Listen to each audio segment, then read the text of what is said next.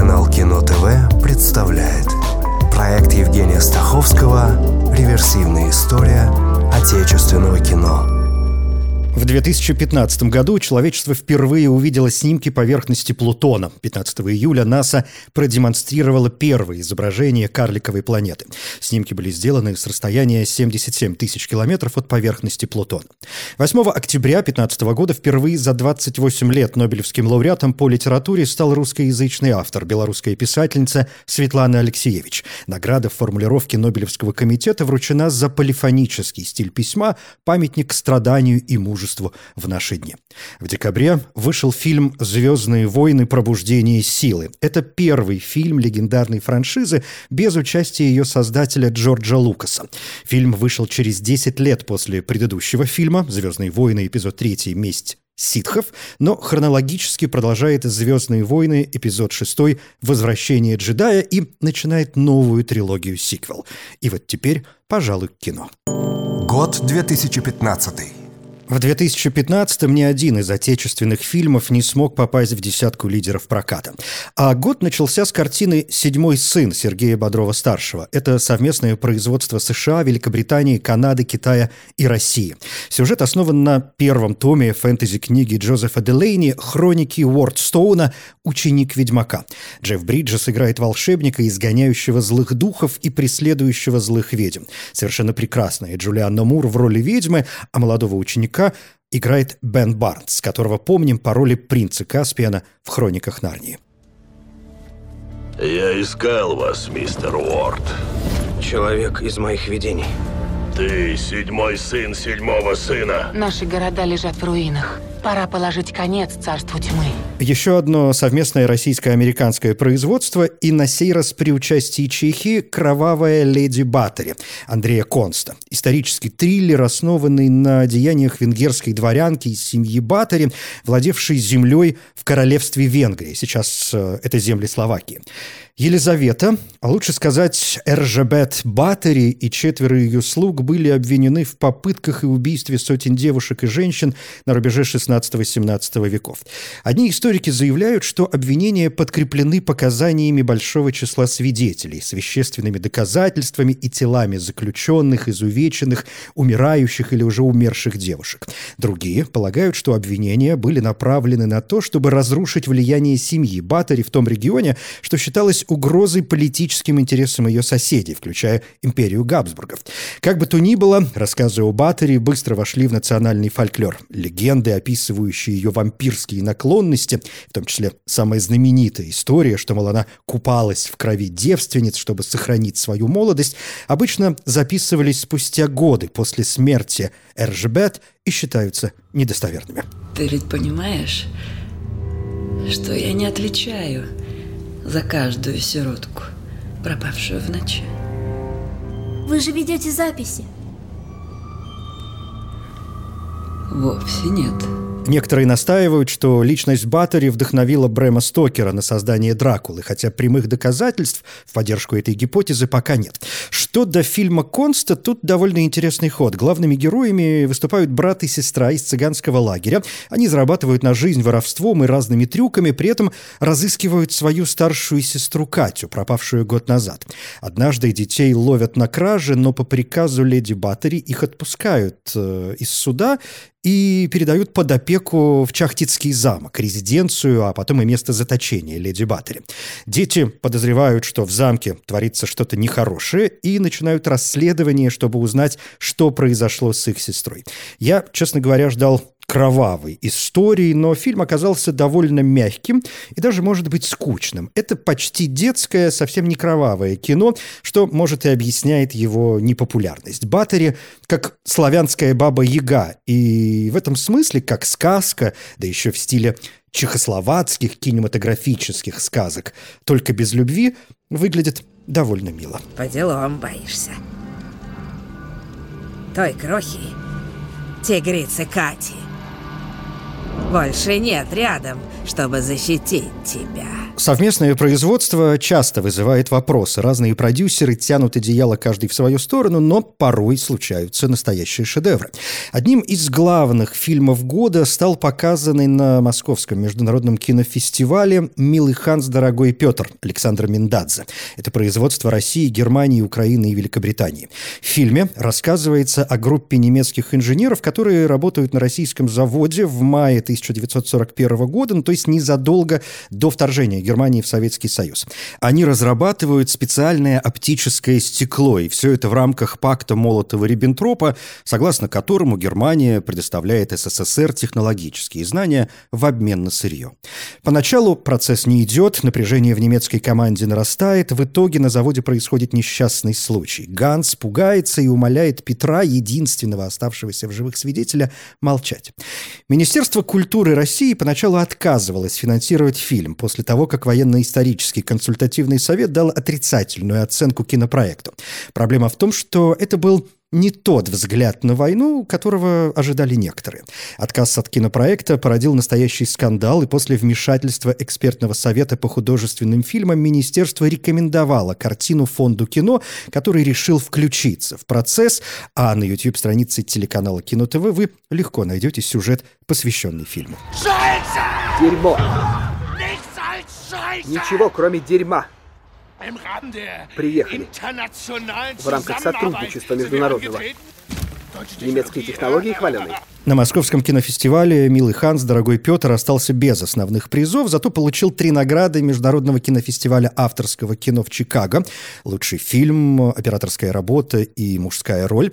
Премию «Золотой орел» за лучший сценарий, национальную премию кинокритиков и кинопрессы «Белый слон» в пяти номинациях, в том числе лучший фильм и режиссура, и премию Ника за лучший сценарий и как лучший игровой фильм. Кроме того, картину показали на Гамбургском кинофестивале и в программе «Неделя российского кино» кино в Берлине. Что до ММКФ, там а, представили еще две российские работы. «Арвентур» – фильм-фантазия Ирины Евтеевой, художественная мультипликационная картина о стране, куда попадают герои. Это дилогия. Первая часть «Фанданго» по мотивам одноименного рассказа Александра Грина раскрывает Петербург зимой 1921 года. Молодой человек попадает в реальный мир. Вторая «Тайна морского пейзажа» в основе даосская притча о великом китайском художнике и императоре. Император полагает, что в его стране реальный мир не гармоничен. Режиссер Ирина Евтеева, среди прочего, получила специальный приз жюри. А приз «Серебряный Георгий» за лучшее исполнение женской роли достался Елене Лядовой за роль в картине «Орлеан» Андрея Прошкина по сценарию Юрия Арабова. «Орлеан» — это название небольшого городка где-то на Алтае. Там живут весьма занятные персонажи. Лядова, например, играет парикмахершу, которая в очередной раз оказывается в клинике, чтобы сделать аборт. Но она там не одна смешная. И вот каждый занят своим делом, и вдруг появляется некий экзекутор, роль Виктора Сухорукова. Его цель – воздать грешникам за их деяния. Орлеан – это интеллектуальная, аллегорическая, философская комедия, можно было бы сказать абсурдистская, если бы не вся наша жизнь в сплошном абсурде. Ваш экзекутор ко мне пристает, понятно? А это что за чудище? Это наш кот. Звать Гильгамеш. Чем же вы его кормите? Человеческими жертвами. Приз за главную женскую роль на кинотавре получила Полина Гришина. Драма «Спасение» Ивана Вырыпаева. Польская монашка едет с некой миссией в некую страну и застревает в некоем городе, но можно попробовать догадаться. А там Гималаи, а там свои монахи, и нет, в общем, ничего мистического, если не принимать как мистику религию. Но, как часто бывает у Вырыпаева, ощущение, что ничего не происходит, но экран затягивает. К тому же, кое-что с монашкой, конечно, происходит. И где монашки, там и искушение, не так ли? «Спасение» — это классное авторское кино с желанием философствовать в хорошем смысле слова, плюс нам предстоит узнать, в чем же спасение и, главное, от чего? Yes. Да. Confession. Исповедь. That is a fantastic example. Это реально хороший пример. Ты приходишь к своему священнику, и через маленькое окошечко в кабинке ты вываливаешь всю пыль из своего пылесоса прямо на своего священника. И теперь твой мешок снова пустой? И ты можешь снова сосать? Приз за лучшую мужскую роль получил ансамбль актеров фильма Михаила Мистецкого «Тряпичный союз». Василий Буткевич, Александр Паль, Павел Чинарев, Иван Янковский. Довольно анархичное кино с поиском себя. Парень знакомится с тремя другими парнями, называющими себя «Тряпичный союз», и все они поселяются за городом, на даче, не роман, но почти повесть взросления, такое лето взросления, любовь, наркотики, одиночество, а может и соцсправедливость, а может и опять религия, а может и вопрос цели, нужна ли она человеку и как не ошибиться. Плюс отличный саундтрек, а фильм еще и на Берлинском кинофестивале показали в программе «Поколение 14+.» Там же в программе «Панорама» представили еще одного участника кинотавра, пионеров-героев Натальи Кудряшовой, о трех друзьях со школы, уже повзрослевших слушающих и вспоминающих детство. В центр я бы поставил поиск идеалов, устремлений и, конечно, вопрос правды в период взросления. В основном конкурсе Берлинале под электрическими облаками Алексея Германа-младшего. С трудным для пересказа сюжетом замечу лишь, что это насыщенное короткими символами театральное кино, артхаус, который интересно разгадывать. Приз за операторскую работу. Ученые выяснили, что некоторые люди имеют генетическую предрасположенность к сложному взгляду на действительность. Приходи, пожалуйста. Я ведь никому не снюсь, кроме тебя. На кинотавре операторский приз получил Андрей Найденов с фильмом «Находка», режиссер Виктор Демент. Эмоциональное кино о суровом инспекторе рыбнадзора, который затерялся в лесу, но и кое-что там обрел. Не буду спойлерить, это надо смотреть, вдруг получится испытать гордость за отечественный кинематограф. Лучшая режиссура Алексей Федорченко и «Ангелы революции» об отношениях советских граждан, приехавших в тайгу в 1930-е годы с коренными жителями. Понятное дело, отношения не гладкие, пояснение мнением основано на реальных событиях. Лучший дебют «Чайки» Элла Манжеева. «Чайки» — это души умерших моряков, а за окнами приморского городка Калмыкия уходим, то есть в региональность. Главный приз кинотавра достался Анне Меликян и фильму про любовь. Тут еще и «Золотой орел» за лучший фильм и премия Ника Михаилу Ефремову за роль второго плана. Про любовь — это, в общем, альманах из нескольких историй, обрамленных публичной лекцией Ренаты Литвиновой. Не уверен, что она выступает там как Литвинова, у ее героини, кажется, вообще нет имени, она просто лектор. Про любовь тот случай, когда я позволю себе пойти в разрез, кажется, всеобщим ликованием. Мне, честно говоря, очень не хватило актерской игры, местами прям плохо. Невнятный музыкальный ряд Крючкова зачем-то перепели про несовпадение. При этом задумка с любовью по нотам очень хороша, но в какой-то момент говорят о ноте «до», а нажимают «ми» хотя звучит э, «до». И ужасно надоел закадровый текст. Его вообще очень много в российском кино, и он страшно утомляет. Сразу возникает подозрение, что авторам не хватает фантазии и выразительных средств э, кинематографа. Это же не Догвиль, в конце концов. И вот еще что. Зачем снимать кино про японцев, где нет секса японцев? Выглядит как обман. Но роскошная режиссура, вопросов нет, и в целом можно смотреть хотя бы ради одной сцены. Героиня Литвиновой осматривает полуобнаженное, почти бездыханное женское тело. Все. Нам нельзя встречаться без образов. Я вот своего парня видела всегда только в образе Тайта, никогда по-другому. Я не хочу. Вот мы с ним уже полгода встречаемся, а я только сегодня узнала, что его зовут Игорь. Денис Радимин представил на кинотавре фильм «Гость» о исследователях, которые отправляются в глушь, где вроде как э, произошел непонятный взрыв. «Гость» — это религиозная драма, упирающаяся даже не в вопрос, а в ответ, мол, если сейчас Христос придет на землю, его ж посадят за оскорбление чувств верующих, или чего похуже, вы ж его снова распнете. «Инсайт» Александра Котта о человеке, внезапно потерявшем зрение и вынужденном выстраивать жизнь заново, любовный треугольник с прекрасными актерскими работами Александр Яценко и Агриппина Стеклова, серьезный актерский вызов и в картине Елены Хазановой «Синдром Петрушки» по роману Дины Рубиной. Мальчик и девочка познакомились в раннем детстве, выросли, поженились. Герой увлечен куклами, а у героини в семье что-то вроде родового проклятия. А может быть и нет. В целом это выглядящая запутанная психологическая и семейная драма, А вообще синдром Петрушки – это обиходное название генетической патологии, известной как э, синдром Ангельмана. В анамнезе нарушение развития, нарушение речи, отсутствие или минимальное использование слов, проблемы с равновесием и движением, судороги и проблемы со сном. При этом люди с синдромом Ангельмана много улыбаются и часто смеются без повода. Нет, в твоем кукольном мире нет места живой женщине. Ты можешь делать все, что угодно. Ты можешь опять меня упрятать в психушку. Только это не поможет. Потому что настоящий сумасшедший – это ты. 14+, Андрей Зайцев. Романтическое подростковое кино, может, и не история взросления, но некой инициации и важности понимания первой любви. Черная комедия «Парень с нашего кладбища» Илья и Антон Чижикова. Герой Александр Паля устраивается ночным сторожем на кладбище, а там э, мертвецы. Или стоит все же больше бояться живых? No comment. Артем Темников. Фильм Видеодневник. Все хорошо, кроме описаний на кинопоиске и прочих сайтах, поскольку в описании рассказан весь сюжет.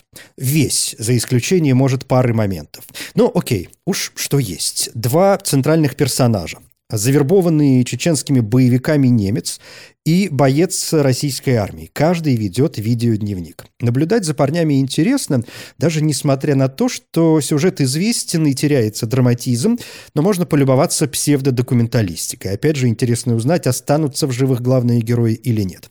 В целом, это фильм о том, как слаб и глуп человек и каким бредом заманивают исламские террористы в свои ряды.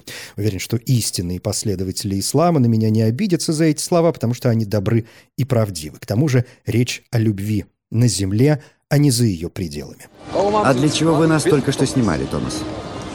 Я снимаю фильм про мою жизнь. Вы не против? Конечно, я не против. Если вы хотите что-то узнать про жизнь, то пришли туда, куда нужно. Мой любимый фильм «Кинотавра-2015» все же «Страна Оз» Василия Сигарева. Приз за лучший сценарий. Еще одна черная комедия в сегодняшнем списке, привлекательная вдобавок тем, что на дворе святой русский праздник, Новый год. Фильм начинается с того, что две сестры приходят под дверь к некоему мужчине, который в прошлый раз повел себя, видимо, не по-джентльменски. Они обдумывают, как бы ему отомстить, и по-хорошему вот тут надо бы заканчивать, потому что дальше начинается череда приключений, э, которые не хочется раскрывать. Э, что за приключения, если с ними все понятно? Главный удар на себя берет героиня Яны Трояновой трогательная и местами воздушная, кажется, вообще не понимающая, что происходит, и главное, почему это происходит именно с ней. «Страна Оз», что отсылает к детской книге американского писателя Фрэнка Баума, или название фильма можно прочитать как «Страна 03», и это, кажется, не нуждается в пояснениях. Вообще мой любимый жанр. Немного семьи, немного абсурда, немного документальной жизни, немного комедии, немного слез, совершенно роскошный сценарий, настоящая новогодняя сказка с э, обсценной рифмой и социально-политическим уклоном. Это очень русский фильм, с помощью которого можно научиться смеяться над собой. Грубо, скрепно, беспощадно. Инна Чурикова, опять же, но вообще фильм о любви, конечно. У меня танк угнали. Ну, ну какой танк, Ведь В игре. Звони. Ну куда я буду звонить? В милицию, что ли? Куда хочешь звони. Ты что, не врубаешься вообще? У меня танк угнали. Ну, слушай, ну не будь маленьким. Ну, наверное, им так надо. Вот и угнали. Для интереса. Из фильмов, показанных на фестивале «Окно в Европу», я бы отметил фантастическую драму «Вакантна жизнь шеф-повара» Рустама Ильясова. Андрей, герой Петра Федорова, обычный вроде бы человек, его жена уезжает на несколько дней, и он решает не то чтобы пуститься во все тяжкие, но погулять, повеселиться. И вот он узнает о существовании некой конторы, которая предлагает пожить жизнью другого человека. Надо ли пояснять, что герой заинтригован и соглашается вселиться в образ, в облик, в жизнь шеф-повара. Здесь, возможно, параллель с «Черновиком», насмерть обруганной экранизацией романа Лукьяненко. Но в «Черновике» другие миры, а в «Шеф-поваре» все-таки жизнь другого, да и фантастики будет поменьше, а драмы побольше. И казалось бы, ну что мы не видели фильмов про обмен телами? Видели, конечно, но от шеф-повара почему-то нет ощущения вторичности, тем более, что это как бы не совсем обмен.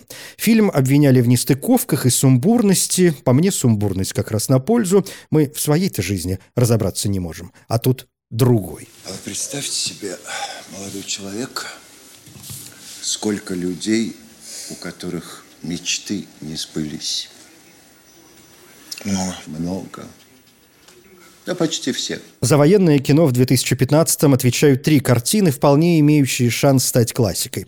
«Дорога на Берлин» Сергея Попова, «Дома горят», «Танки прут», Юра Борисов совсем молодой, и это создатели намеренно не хотели привлекать известных артистов, но мы же понимаем, что самый неизвестный артист может стать э, большой звездой. «Битва за Севастополь», режиссер Сергей Макритский, в главных ролях Юлия Пересильд и Евгений Цыганов. Это совместное украинско-российское производство, производства. И на многих фестивалях, в Каннах, например, и в Берлине фильм э, представлял все же украинское кино. Ну и «Батальон». На первый взгляд продолжение традиции сибирского цирюльника и Обломова есть явные или не очень стилистические сюжетные параллели. «Батальон» интересен еще и довольно редкой темой Первой мировой войны. При этом э, тема особо не раскрыта, но, мол, война и война. Суперроль Марии Ароновой. Вот дает мама. Добро пожаловать в батальон. Здравствуйте, новобранцы! Пока вы не батальон, а просто женщины! Если хоть одна экзаменации не выдержит, батальон будет трансформирован.